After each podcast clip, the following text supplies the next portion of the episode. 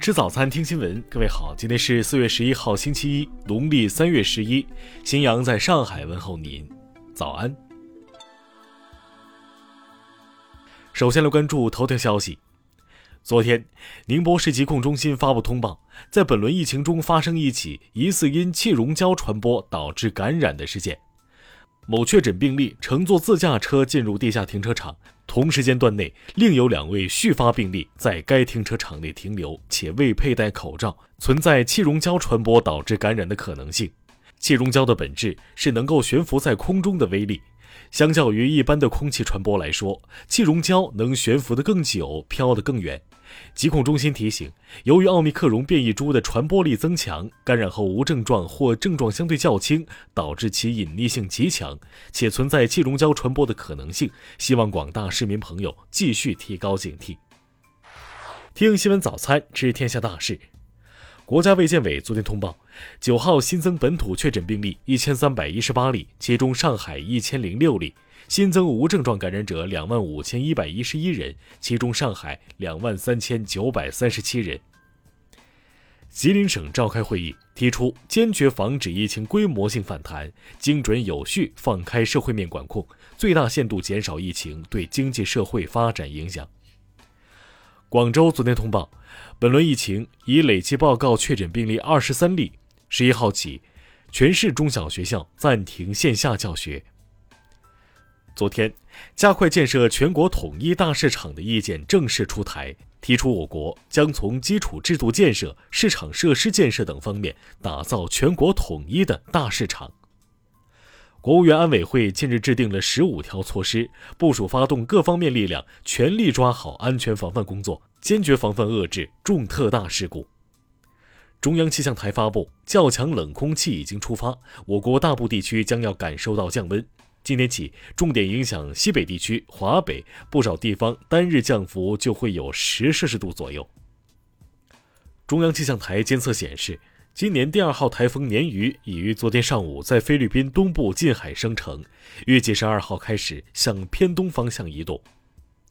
民政部通告，近期对中国产品质量安全监督中心等多家非法社会组织进行取缔等措施。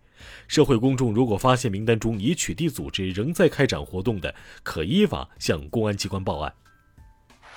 下面来关注国际方面。当地时间十号凌晨，巴基斯坦通过针对总理伊姆兰汗的不信任动议，伊姆兰汗成为了巴基斯坦历史上首位遭国民议会罢免的总理。当地时间九号。乌克兰媒体称，俄军夜间持续向哈尔科夫、顿涅茨克、卢甘斯克和赫尔松地区开火。俄军表示，俄军继续在多地摧毁乌军设施和装备。当地时间九号，俄乌双方第三次交换被扣押人员。乌克兰方面表示，换回十二名军人和十四名平民，未透露释放俄方人员人数。北约秘书长斯托尔滕贝格九号表示。为应对俄罗斯对乌克兰采取的军事行动，北约考虑在东翼边境永久驻军。当地时间九号，欧盟外交事务高级代表博雷利访问乌克兰期间表示，乌克兰将在战场上打败俄罗斯，并承诺向乌追加资金支持。俄罗斯财政部长西卢安诺夫昨天在金砖国家财长和央行行长会议上说，俄罗斯不断遭受西方制裁引发的粮食、能源和原料商品价格的迅速上涨，将主要对发展中国家和低收入国家造成影响。自四月二号在华盛顿举行的政界年度晚宴后，截至九号晚，感染新冠病毒的与会者人数已上升至六十七人，包括多名美国部长。拜登夫妇没有出席晚宴。不过，其助手表示，拜登可能也已感染。美国海军宣布，为鼓励新兵入伍，将为在六月三十号前入伍服役并登船的新兵提供至少二点五万美元的奖励，以填补这段时间内登船人数的空缺。下面来关注社会民生。一九九八年，昆明市一对妇女在家中被害，遗失有十套猴票以及十二生肖票等，当时约价值七十多万。日前，昆明警方发布消息，这起二十四年前的命案终于告破，嫌疑夫妇已被缉拿归案。日前，有网友反映，陕西渭南一防疫检查卡口处在长下坡路，且路边就是几十米的深沟，存在严重的交通安全隐患。渭南市有关部门回应，已重新选择位置设检查点。六号凌晨，一位孕妇在深圳开往西安的列车上突然分娩，列车为她在许昌站临时停靠七分钟，将产妇和婴儿送上等候的救护车。目前母婴情况均良好。